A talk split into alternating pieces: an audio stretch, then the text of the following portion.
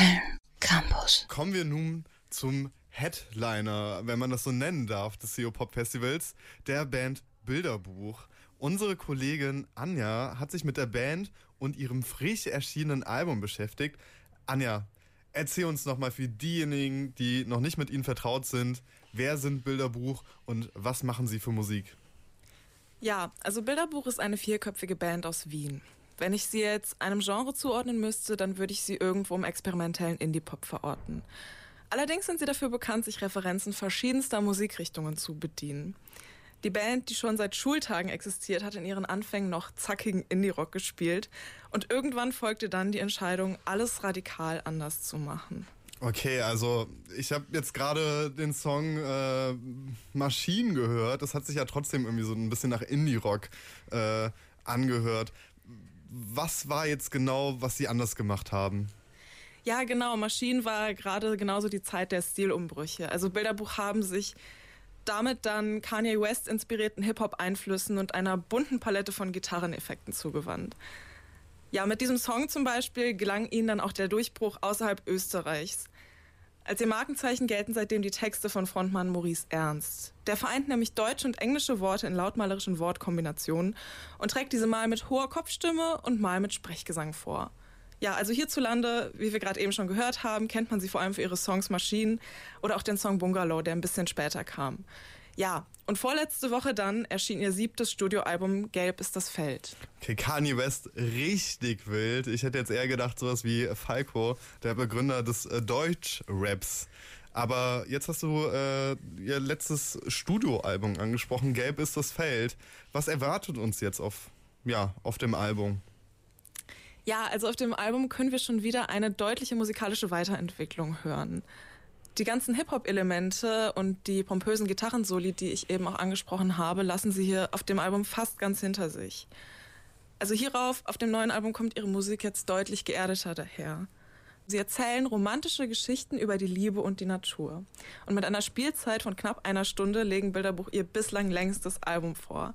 Sie haben viel zu erzählen, aber dieses Mal soll die Musik für sich sprechen. Denn zu diesem Album werden sie vorerst keine Interviews geben. Also hören wir doch einfach mal in die erste Single-Auskopplung Noel Luapi rein.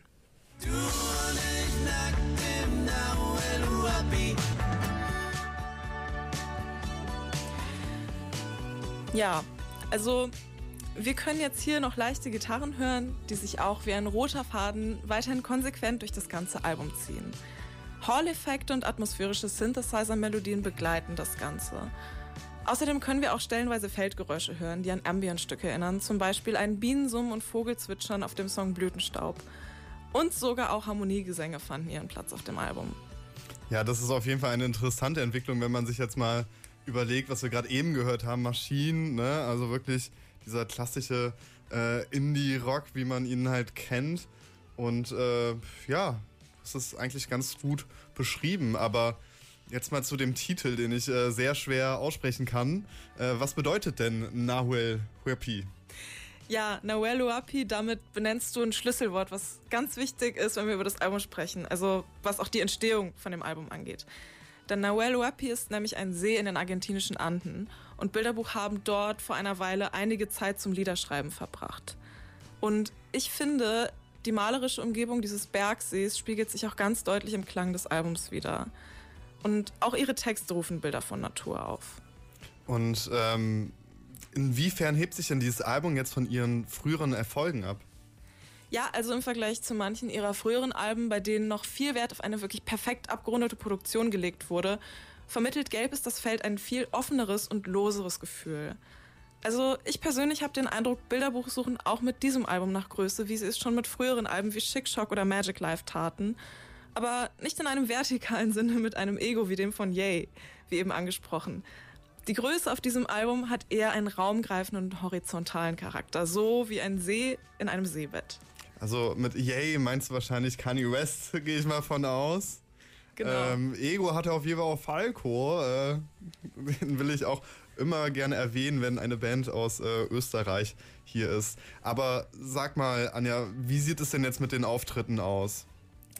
Also vor drei Jahren spielten die Österreicher zum Beispiel schon vor dem malerischen Schloss Schönbrunn in Wien und das vor knapp 30.000 ZuschauerInnen.